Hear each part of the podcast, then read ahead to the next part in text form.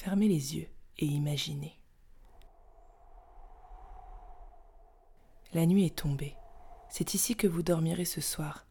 La tente est montée, les hamacs sont tendus. Le feu est allumé. Un autre visage de la forêt apparaît. Les habitants du jour sont allés se coucher quand ceux de la nuit s'éveillent. Chaque son est plus présent. Le vent au loin, le bruissement des feuilles, le ululement du hibou.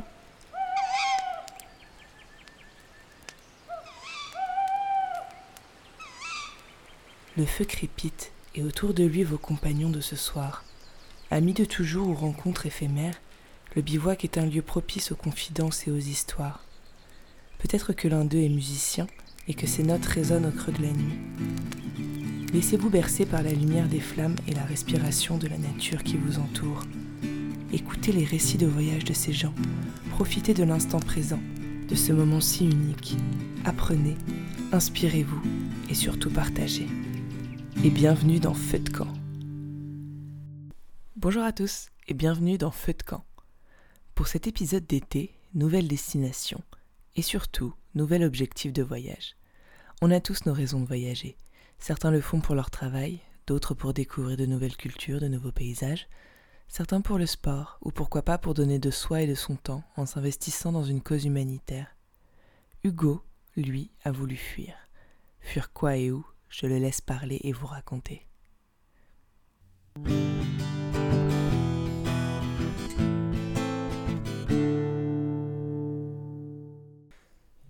Alors bonjour, euh, je m'appelle Hugo Ladavière, j'ai 28 ans, euh, j'habite en région parisienne et euh, j'ai suivi une formation en audiovisuel de 3 ans quand on était petit, on est parti plusieurs fois en voyage sans partir très loin. On est parti euh, en Corse assez souvent. On, a fait quelques voyages aussi euh, beaucoup plus loin. Donc on a été euh, en 98, on avait été à Tahiti avec mes parents et ma sœur. Et deux ans après, on était parti en, en, Martinique. C'était vraiment jusqu'à mon adolescence. C'est vrai qu'après... Je suis parti en voyage, mais plutôt tout seul ou de temps en temps avec des amis, mais en général seul. Parce que le, premier voyage, grand voyage en tout cas que j'ai fait tout seul, c'était euh, en Australie à Sydney, parce que je suis parti, j'avais, j'avais pas encore 18 ans. Et c'est vrai que suite à ça, ça m'a toujours intéressé de voyager, puisque euh, c'est vrai que je trouvais que la routine s'inscrivait assez rapidement euh, quand je restais chez moi. Et du coup, j'avais envie de voir autre chose. Donc, c'est vrai que. Enfin, je voyageais euh, pour échapper à la routine. En 2007, j'ai fait un, premier voyage en Australie. L'année suivante, je suis parti euh, en Afrique tout seul. J'étais en terminale L à Versailles. Et euh, j'étais dans une classe où je m'entendais pas forcément avec les gens, je me faisais pas vraiment d'amis, donc du coup je me sentais un peu seul. Et puis tous les jours c'était un peu la même chose. Euh, j'avais 4 euh, heures de cours par jour, donc c'était très peu, d'heures finalement à la semaine. Les cours m'intéressaient pas, la façon dont les professeurs enseignaient, je, trouvais, je trouvais que c'était une façon très magistrale d'enseigner, et du coup il y avait peu d'échanges. En général, au lieu d'aller en cours, euh, j'allais souvent au cinéma. Euh, bon, je sais pas ce qui était le mieux finalement, mais parce qu'en cours, j'écoutais pas forcément ce qui se passait, donc euh, c'est un peu échappé à quelque chose, mais finalement, pour, pour ne pas prendre beaucoup plus de choses, je m'ennuyais en fait concrètement. bah, quitte à faire autre chose, autant faire quelque chose qui m'intéresse et qui va m'apporter quelque chose de plus. quoi. Et un jour, euh, je suis rentré chez moi et puis euh, je dis bah je pars quoi.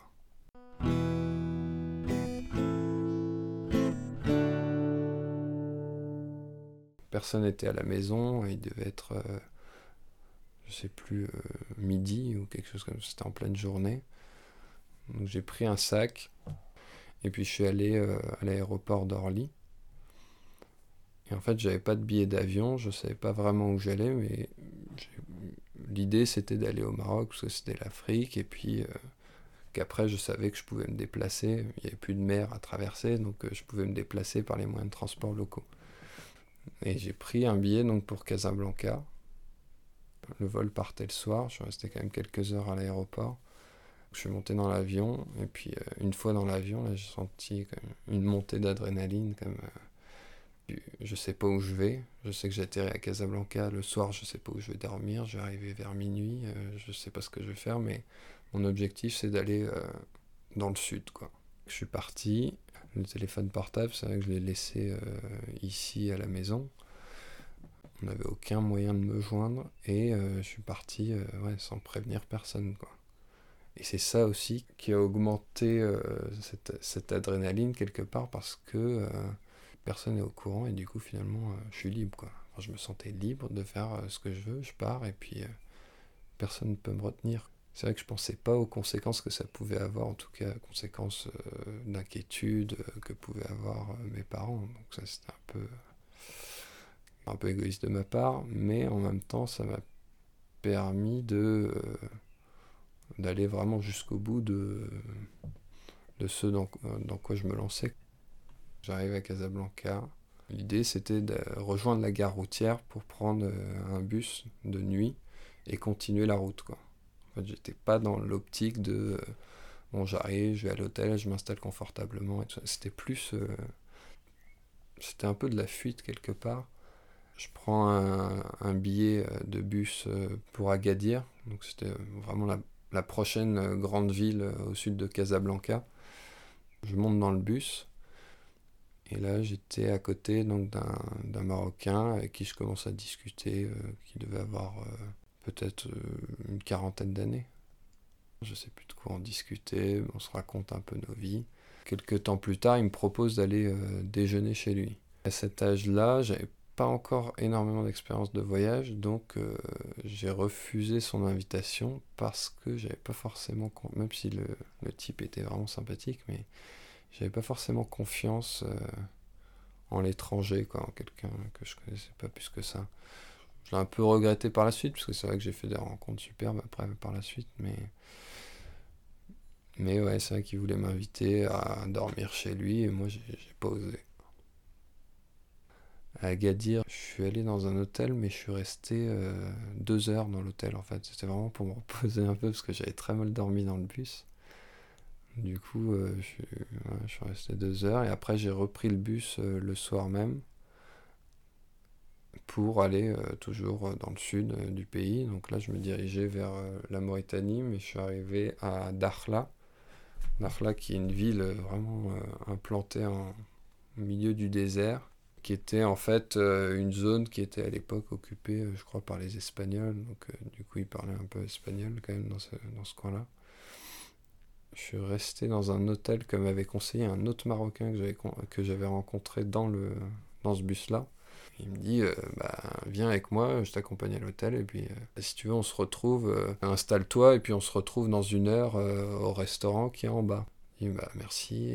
Et, puis euh, une heure après, euh, je descends au resto, il était pas là. Donc euh, bon, visiblement, il m'avait aidé, mais il attendait rien en retour. Quoi. Enfin, il attendait pas à ce qu'on se voit. Je sais pas, il a peut-être oublié, mais finalement, je l'ai pas, je l'ai jamais revu ce type. Quand je suis arrivé au Maroc, c'est vrai que j'ai tout de suite senti beaucoup plus de chaleur entre les gens. Quoi. Enfin, les gens échangent beaucoup plus on sent que c'est des gens qui aiment bien dialoguer et puis ils sont curieux de l'étranger quoi enfin de, de quelqu'un qui vient de l'étranger.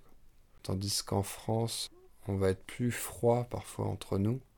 Moi, c'est ça, c'est ça que j'ai bien aimé, quoi, parce que c'est vrai que je fuyais un peu aussi la France. Enfin, c'est peut-être une généralité de parler de la France, tandis que c'était plus l'école dans laquelle j'étais que je fuyais, mais c'est vrai que, je sais pas, en, en France, j'ai l'impression que les gens sont plus froids, il y a moins de, il y a moins d'humanité quelque part entre les gens.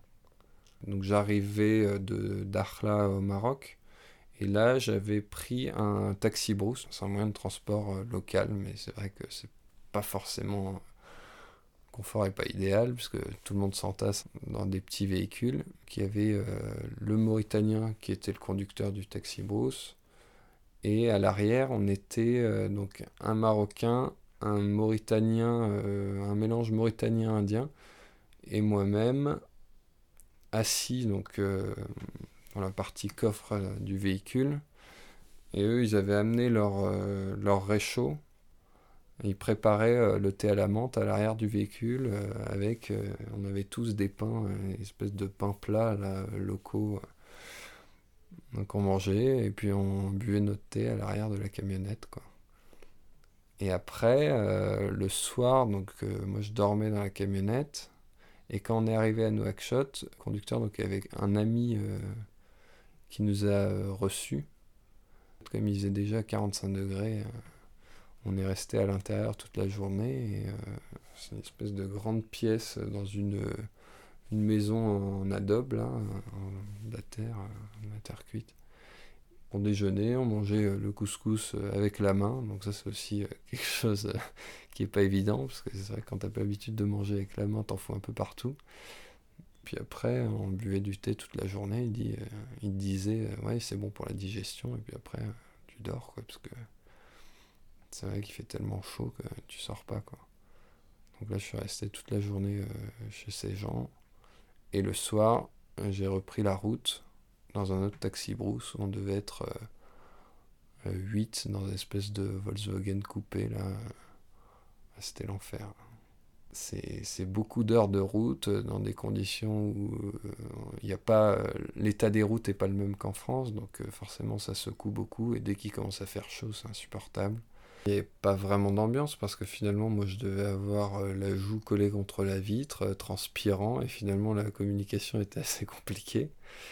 C'est un petit peu comme se retrouver euh, dans le RER, euh, le RER A à Paris euh, en période de pointe, quoi. C'est-à-dire que le mouvement est pas possible, quoi. Donc, t'es là, tu peux pas forcément échanger, les gens parlent pas forcément très bien le français en Mauritanie, donc donc là, c'est un peu compliqué, quoi. Donc c'est vrai que tu es plus là à te dire, euh, bon, bah, quand est-ce que j'arrive? Je regarde un peu ce qui se passe à l'extérieur et tout, mais euh, je, subis surtout euh, la chaleur et puis le manque d'eau, et puis voilà, j'attends juste que, que, ça se termine, quoi. C'est un peu ça. C'est vrai que j'étais tombé sur un chauffeur un peu, un peu couillon. J'avais beau lui dire que j'avais soif, il s'en fichait un peu. Ça faisait des heures que je lui demandais s'il pouvait s'arrêter et que Lui, euh, pour lui, c'était non, on s'arrête quand on arrive, quoi. Mais avant, euh, tu te retiens. Moi, j'avais du mal et c'est vrai que je, tombais à moitié dans les pommes. Ça ne dérangeait pas plus que ça. En arrivant à la capitale du Mali, j'avais tellement soif que je suis parti, je ne l'ai pas payé, je suis sorti de la voiture et je me suis barré, quoi. J'ai commencé à marcher. Alors, je marche comme ça. Alors, j'étais paumé, je, je connaissais rien, j'avais jamais été à Bamako. Puis au bout d'un moment, il y a un grand black qui se dresse devant moi, genre euh, videur de boîte. Et là, il me dit euh, Tu vas payer mon ami. Et je dis Oula, bon, d'accord, là, je crois que je peux pas faire grand chose pour me défendre. Et du coup, il m'a emmené.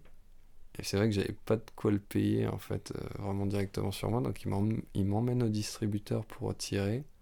Je retire. Évidemment, il y a son ami Gringalet, qui était à côté de cette espèce de montagne noire, là euh, qui me dit euh, Oui, bon, tu me dois tant, alors que c'était pas du tout le tarif prévu, évidemment, il en a profité pour, pour m'arnaquer un peu. Mais bon, finalement, bon, ça c'est. tout s'est arrangé, euh, j'ai pu être libre.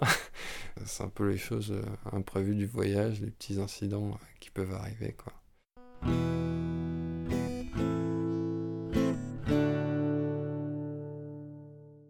Ça faisait une semaine que j'étais parti euh, de Casablanca. J'avais tellement subi euh, dans, cette, dans cette voiture, en plein cagnard, que je, me, je suis resté finalement dans un hôtel à Bamako euh, une nuit. C'est le seul endroit où j'ai trouvé un moyen de me connecter à Internet. Alors à l'époque, on avait MSN, c'était pas Facebook et tout ça. Je me connecte sur MSN, et j'ai une amie de l'internat dans lequel j'étais entre la seconde et la première. On s'était pas parlé quand même depuis un moment. Salut Hugo, euh, comment tu vas Après, elle commence à me demander, mais euh, tu es où? Mais elle insiste, elle continue d'insister en me demandant. Euh, elle veut savoir où je suis. Et je trouvais ça très étrange quoi, comme question qu'elle me demande tu es où? Alors que finalement on se parlait pas depuis déjà quelques temps. Après, finalement, je prends contact avec mes parents, aussi par MSN. Donc là, je leur annonce que je suis à Bamako, donc au bout d'une semaine. Ils étaient au début assez énervés, je pense. Et puis ils ont fini par être surtout très inquiets. Et puis donc là, ça les rassure de savoir où je suis. C'est vrai qu'après coup, euh, j'en ai pris conscience parce qu'ils avaient fait des démarches, ils étaient allés voir la police. Ma mère, je crois, avait contacté ma grand-mère qui connaissait quelqu'un qui, pouvait euh, lancer des recherches, en tout cas euh, en Afrique. enfin bref. Mais le seul truc, c'est comme j'étais déjà majeur, la police disait bah, il est majeur, c'est son droit, il peut pas lancer de poursuite, c'est pas un enlèvement. Donc ma mère est rassurée. Euh, mon père aussi, et euh, lui, il m'encourage euh, à ce moment-là à continuer, maintenant que je suis en Afrique, à continuer ce voyage. Quoi. Il dit maintenant que tu y es, bah, profites-en. J'étais agréablement surpris par leur réaction. Je m'attendais pas à avoir, avoir un retour aussi sage finalement de leur part, aussi compréhensif. Moi j'ai poursuivi mon voyage un peu comme si je les avais pas contactés mais qui me sachent eux en vie, enfin que qui, soient au courant que, que j'aille bien, euh, ça m'a aussi rassuré de mon côté quoi. Alors je reste une nuit à Bamako, dans l'hôtel, je croise un guide avec qui je discute un peu et qui me propose de m'emmener euh, dans les villages plus au nord du, du Mali. C'est vraiment les villages typiques euh, du Mali, les villages d'Ogon en fait, ce qu'ils appellent le guide, c'était en fait un natif de ce village, donc il était vraiment de la région. Il connaissait un peu tous les secrets. Euh. En remontant la falaise, il y a des espèces de toutes petites euh, structures euh, aussi en terre. en fait, c'était anciennement les premiers villages où vivaient avant les pygmées. C'était vraiment très bas de plafond. ça devait faire, je sais pas, 1m30 ou je sais pas quoi. Et les gens vivaient là-dedans. Mais c'était minuscule. Moi j'ai passé donc une nuit dans, ce village et on a goûté donc aux plats euh, typiques, ces espèces de pâtes un peu particulières. Tous les plats sont souvent euh, cuisinés avec euh, une base d'arachide souvent. Bon, c'est toujours des pâtes, c'est des, des, plats assez simples quand même. Mais ouais, toujours un accueil assez, quand même assez chaleureux, quoi. Les gens sont, sont plutôt souriants en général. Et puis là, c'est vrai que la barrière de la langue existait moins. Le Mali parle mieux français qu'en Mauritanie, par exemple. Le soir, j'avais envie d'aller aux toilettes. Une des maisons en terre cuite, quand on n'y rentre pas, on monte sur le toit, et sur le toit, il y a un grand trou, et euh, c'est leur toilette en fait. Et tout ce, toute la partie en dessous, bah, c'est un réservoir en fait de merde. Et moi, c'est vrai que j'ai toujours un peu des réflexes de confort et euh, quand je suis arrivé là-haut, je dis, juste un trou, euh, qu'est-ce que je vais faire? Je, pas... enfin, je voulais pas me mettre euh, dans la position qui est finalement la position naturelle pour faire ses besoins, mais j'aimais bien, tu vois, le côté, enfin, avoir un support pour me poser, pour m'asseoir, comme on a chez nous, donc la cuvette. En fait, il y avait un escalier pour monter sur le toit. Et au pied de cet escalier, il y avait une espèce de grand pot du coup, je monte le, le pot là, et je l'installe euh, juste au-dessus. Il rentrait parfaitement euh, au-dessus, il, entourait le, le, trou. Puis je m'assois là-dessus. Et puis j'avais aussi mon guide du routard euh, africain, et puis je m'installe, et puis je, puis je lis mon guide. C'était assez amusant. Par la suite, on a continué, et puis là, on n'était plus très loin de, de, la frontière du Burkina Faso. Donc on s'y est vite retrouvé. Donc je quitte le guide, J'arrive à Bobo Dioulasso, la première grande ville euh, du Burkina Faso, et je monte dans un bus qui m'emmène à, Ouagadougou, la capitale. Puis là, je m'assois à côté d'un blanc, ce qui est assez rare même dans ces pays-là, mais...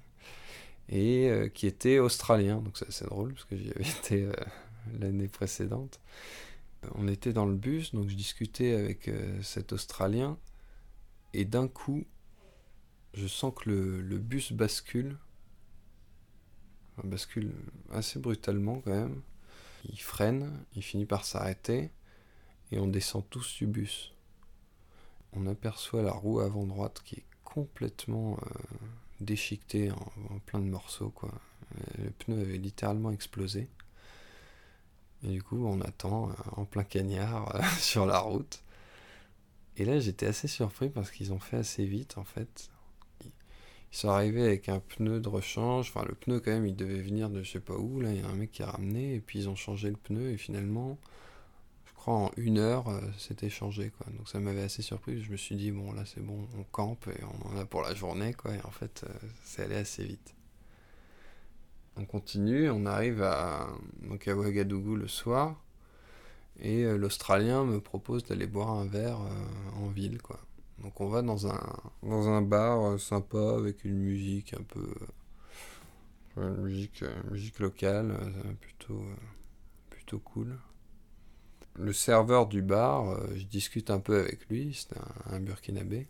Il finit par me dire, bah si tu sais pas où, dormir demain, alors là, c'est vrai que sur ce jour-là, j'avais déjà trouvé un endroit où dormir, mais il me dit si tu, si tu veux, viens dormir à la maison euh, dès demain. Quoi.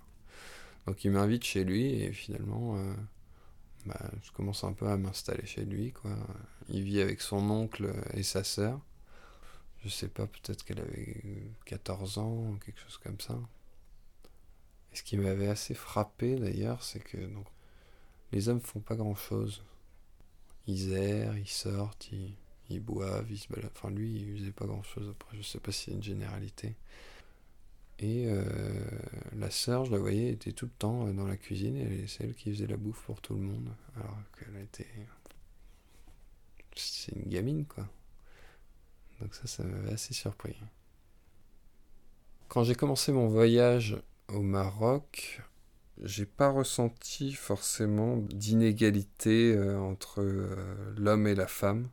Dès que je suis arrivé en Mauritanie, donc c'est vrai qu'on était toute la journée, nous, un peu peinards. Je me reposais encore plus qu'eux, parce que comme j'avais pas l'habitude de, climat aussi chaud, euh, j'ai un peu plus de mal à le supporter. Il y avait toujours les femmes qui faisaient la cuisine, qui s'occupaient de la cuisine toute la journée, pendant que les hommes étaient allongés, buvaient leur thé tranquillement. Donc, Et les femmes, je crois que c'était souvent soit la fille du père de famille, soit euh, sa femme, quoi. C'était assez curieux, parce que c'est vrai qu'en France, c'est très rare qu'une fille de, de, 15 ans, en tout cas, fasse la bouffe euh, pour ses parents, quoi, pour son père. Et là-bas, c'était souvent le cas. C'était pas des pasta box, hein, elle cuisinait vraiment, quoi. Des plats raffinés qu'elle préparait longtemps à l'avance. Puis les filles, alors les filles, elles cuisinaient aussi, mais euh, elles étaient plus. Là, c'est plus celles qui s'occupaient de préparer le thé, par exemple ça m'avait un peu perturbé, ça, quand même, que ce soit des, des, gamines en tout cas. Que ce soit la mère, bon, encore, ça. Ça m'avait pas choqué plus que ça, mais que ce soit des gamines comme ça, plus jeunes que moi, qui moi étaient déjà assez jeunes à l'époque, donc c'est vrai que c'était assez surprenant. Mais bon, euh, voilà, c'était comme ça. Et puis, euh, bon, après, on mangeait un peu toujours la même chose. Du riz euh, avec de la pâte d'arachide. Une fois, on a mangé des spaghettis. Alors comme il mange avec les mains, le, riz avec la pâte d'arachide, euh, ça, ça, se tente avec la main, mais le, spaghetti c'est un peu plus compliqué. Donc là c'est vrai qu'ils ils avaient trouvé une fourchette. Et euh, je l'ai mangé à l'européenne quoi. Il y avait quand même d'autres euh, d'autres Français dans le groupe qui étaient là. Et puis c'était une soirée un peu. Donc c'est vrai qu'ils avaient fait ça. C'était vraiment une grande potée quoi. Ils n'avaient pas fait les spaghettis spécialement pour moi, mais Bon, c'était un peu pour que tout le monde soit content, quoi, parce que finalement. Euh, bon, après, moi j'ai trouvé ça très bon. Hein. C'est vrai qu'au niveau de la bouffe, j'ai jamais à me plaindre. C'était vraiment des saveurs que je connaissais pas. C'était assez exotique quelque part comme saveur. Je reste euh, donc une semaine sur place. Je, me balade donc avec ce, burkinabé euh, qui m'emmène un peu avec lui à droite à gauche, voir ses potes. C'est vrai que finalement on fait pas grand chose, on se balade, on va manger des mangues, euh, on mange, euh, on va manger local dans les petits boui-boui. Euh. Il voulait aller en Europe, tous les matins il se rendait au service de l'immigration et il y allait vers 5-6 heures du matin. Quoi. Donc en général, je l'accompagnais, j'allais avec lui, et puis on faisait la queue. le soir, on allait parfois dans des bars. Euh, moi, je lui payais ses coups. Euh. je sentais que je lui devais un peu quelque chose. Quoi. Il m'hébergeait comme ça, et c'est vrai que je, je, lui payais rien. Donc je me suis dit, bon, c'est une façon aussi de contribuer à, ma présence chez lui. Quoi. Enfin, de ne pas trop m'inviter. quoi. ils vivent avec très peu de moyens. Après, j'ai pas senti non plus de misère. Donc c'était pas au point de la misère non plus, je trouvais, parce qu'ils avaient quand même de quoi manger.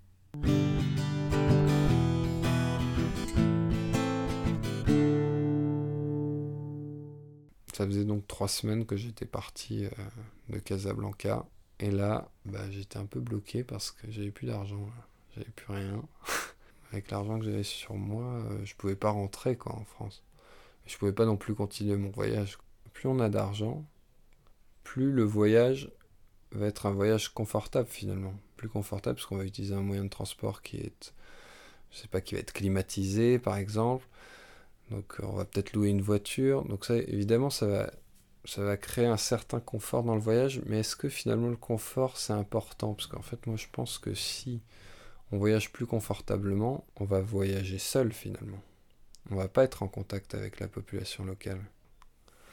Donc là, il est arrivé un moment où j'ai dû un peu me résigner et puis rappeler la famille en me disant euh, bah, aidez-moi parce que je peux pas rentrer quoi sinon. Mais...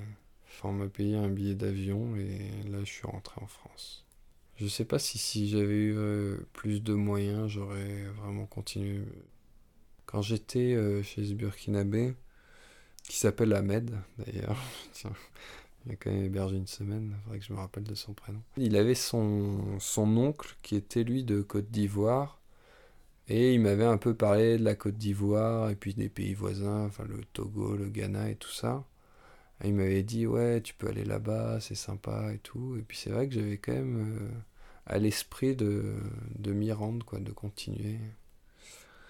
Mais bon, au bout d'un moment, je me suis dit, ouais, mais c'est un peu. Je m'engage vers quelque chose et finalement.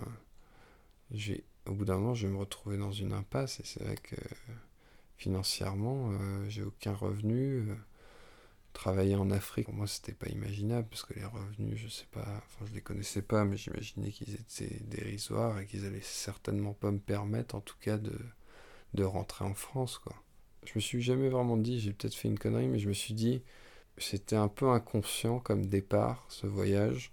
Je m'étais jamais posé la question jusqu'à ce jour-là du, moment où j'allais plus euh, pouvoir euh, financer, le financer quoi, et continuer. C'est vraiment quelque chose qui te bloque, quoi, parce que tu peux pas tu peux pas compter constamment sur la solidarité des gens, surtout quand c'est des gens quand même qui sont relativement pauvres. Quoi. Donc je me suis dit bon bah tant pis quoi, c'était une bonne expérience, mais bon faut, faut assumer un peu euh, les conséquences quoi, ça peut pas être ça peut pas être éternel. Après, c'est vrai que j'avais pas énormément d'expérience du voyage à l'époque, donc euh, peut-être qu'aujourd'hui, si ça m'arrivait, j'aurais peut-être essayé un peu plus quoi, de poursuivre le voyage par, par d'autres moyens. J'étais quand même un peu, un peu triste de, de laisser ces gens qui étaient finalement les seules personnes avec qui j'étais resté euh, plus d'une journée, quoi. Enfin, avec qui j'avais un peu vécu, quoi. Après, c'était très légitime de leur part, mais c'est vrai qu'ils demandaient, ils me demandaient, tu vois, un peu de l'argent et tout ça. C'était des adieux qui se sont faits un peu comme ça. Euh, c'est vrai qu'ils m'ont dit au revoir et tout. Ils m'ont accompagné à l'aéroport, mais c'était toujours bienveillant, mais euh, ils, attendaient quand même toujours un peu quelque chose en, retour, quoi, qu'ils attendaient. À l'époque, ça me refroidissait un peu, parce que c'est vrai que je sentais que c'était un peu intéressé comme relation. Bon, aujourd'hui, je trouve que c'est aussi très légitime. C'est vrai qu'ils ont y a quelqu'un d'Europe qui vient les voir et dit bon c'est une occasion aussi de pouvoir euh, obtenir quelque chose quoi. un peu partagé entre la tristesse de les quitter parce que c'était bien entendu et tout, c'était quand même assez sympa de rencontrer ces gens et aussi une certaine déception vis-à-vis de ça quoi, fait que ce soit intéressé quand même une amitié un peu intéressée même si c'était pas que ça. Je suis rentré en France. Et là, donc, j'ai dû un peu quand même avoir une explication avec mes parents qui avaient été quand même très inquiets par, ce, par mon départ euh, précipité. On en a discuté et tout, et c'est vrai qu'à l'issue de cette discussion, ils m'ont demandé Mais maintenant, qu'est-ce que tu veux faire Qu'est-ce que tu penses faire? Ce serait bien quand même que tu tentes le bac, quoi, même si je pense que tu ne vas pas l'avoir effectivement, ce que j'aurais dit, c'est non, il y a très peu de chances que je l'ai, puisque là, j'ai loupé quand même euh, tous les cours. Je ne pense pas retourner non plus euh, au lycée pour revoir ces gens, parce que j'ai fait un peu une croix dessus, et puis c'est ça. Pour moi, ce serait encore plus un échec que de, de retourner là-bas euh, après avoir vécu tout ça, quoi. J'ai un peu révisé le bac, mais à ma façon, c'est-à-dire pas trop, un peu euh, à la cool, quoi. Et puis finalement, le bac, je l'ai pas eu cette année-là. Et l'année suivante, je me suis inscrit au CNED, donc le CNED qui est un système de, de cours par correspondance. Et l'idée, c'était que je parte à l'étranger, donc je parte euh, deux mois en Espagne et après deux mois aux États-Unis pour renforcer euh, vraiment mon niveau de langue et d'avoir le bac comme ça. En fait, quand j'étais en France, quand j'allais euh, dans ce lycée et tout, enfin ça venait sans doute de moi aussi, mais j'avais du mal à, à, être en relation avec les gens, à m'ouvrir un peu aux autres.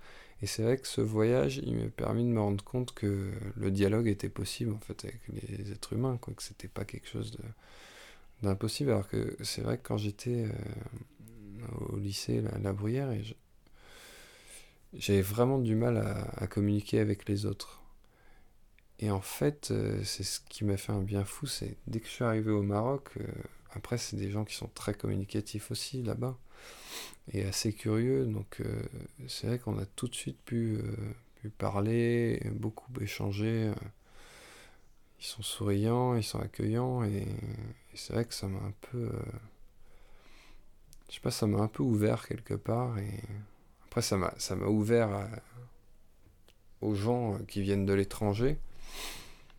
Mais c'est vrai que ça m'a sans doute aussi ouvert aux gens en général, quoi. Donc, donc c'est ça, ça, je pense que ça a apporté, euh, ce voyage, il a surtout apporté euh, plus d'optimisme dans ma façon de penser, quoi. Je pense que voyager, c'est un peu aussi comme euh, aller goûter un plat qu'on ne connaîtrait pas. Par exemple, si quelqu'un a l'habitude de manger tous les jours des pâtes, Bon, déjà, c'est pas très sain, mais. Euh, donc, c'est vrai que ces gens-là, ils ont du mal à goûter autre chose. Ils vont pas euh, ils vont pas aller vers autre chose que ce qu'ils connaissent. Ils ont peur de l'inconnu. Et c'est vrai que d'aller passer cette barrière de l'inconnu, c'est intéressant. S'ouvrir au monde, c'est aussi un peu ça, quoi. C'est-à-dire que si on se limite à ce qu'on connaît, bah, c'est un peu triste parce que finalement, il y a beaucoup de choses à apprendre des, autres pays, des autres cultures, des, gens qui viennent d'ailleurs. Donc, euh, et eux, ils ont aussi à apprendre de nous. Donc finalement, c'est un échange qui va dans les deux sens.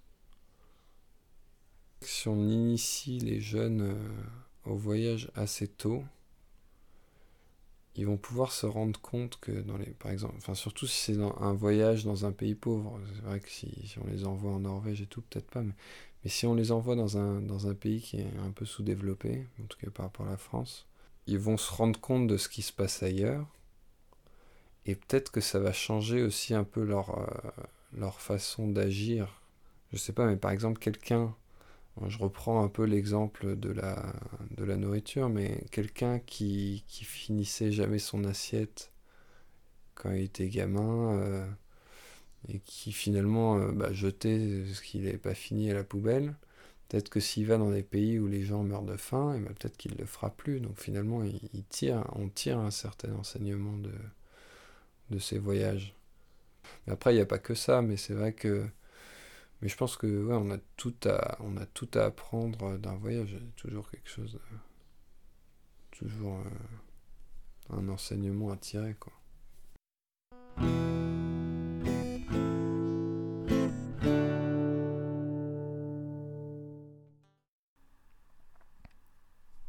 Merci à Hugo d'avoir partagé avec autant de sincérité son expérience. Comme d'habitude à la fin de Feu de camp, l'invité du mois vous propose de découvrir ou redécouvrir pour certains quelques pépites qui l'ont marqué. Hugo commence sa sélection avec un film, L'homme qui voulait vivre sa vie par le réalisateur Eric Lartigot. Adaptation d'un célèbre roman de Douglas Kennedy publié en 1997, The Big Picture, le film retrace l'histoire de Paul Exben, un avocat à la réussite professionnelle qui n'a d'égal que l'échec de sa vie privée. Une seule passion l'anime, la photographie. Lors d'un accident, il tue quelqu'un et décide de changer complètement de vie pour emprunter une nouvelle identité, un nouveau métier, une nouvelle vie somme toute. Dans le rôle principal, Romain Duris, secondé par Marina Foïs, Nils Arstrup, Catherine Deneuve. Les photographies du film proviennent du photographe Antoine Agata, bref, un film à voir absolument. Hugo poursuit ses conseils avec le livre de Laurent Gounel, L'homme qui voulait être heureux. Entre philosophie et développement personnel, l'auteur aborde de nombreux sujets de fond qu'il rend accessibles, comme par exemple la recherche du bonheur. Dans ce livre, le personnage central de l'histoire part en voyage à Bali. Là-bas, il rencontre un vieux sage qui semble étrangement le percer à jour. Pour lui, le narrateur est en bonne santé, mais malheureux. Avec beaucoup de sagesse, il amène un nouvel éclairage sur sa vie et son vécu qui le pousse à se découvrir comme il ne s'était jamais imaginé. Pour finir en douceur, Hugo vous recommande la chanson Space Oddity. Premier succès de David Bowie suite à la retransmission par la BBC de l'alunissage d'Apollo 11, le titre signifie littéralement bizarrerie de l'espace, qui n'est pas sans rappeler l'Odyssée de l'espace de Kubrick, sorti l'année précédente. La chanson retrace l'histoire de Major Tom, dont le décollage se déroule parfaitement, mais qui se retrouve en difficulté et finit par errer dans l'espace sans contact avec la Terre vers une fin probable. Encore merci à Hugo d'avoir pris le temps d'échanger ses essentiels et son expérience avec nous. N'oubliez pas si vous l'avez apprécié de partager cet épisode autour de vous, et pourquoi pas de lui donner un coup de pouce sur iTunes en lui donnant 5 étoiles. Bel été à vous et à très vite pour un nouveau feu de camp.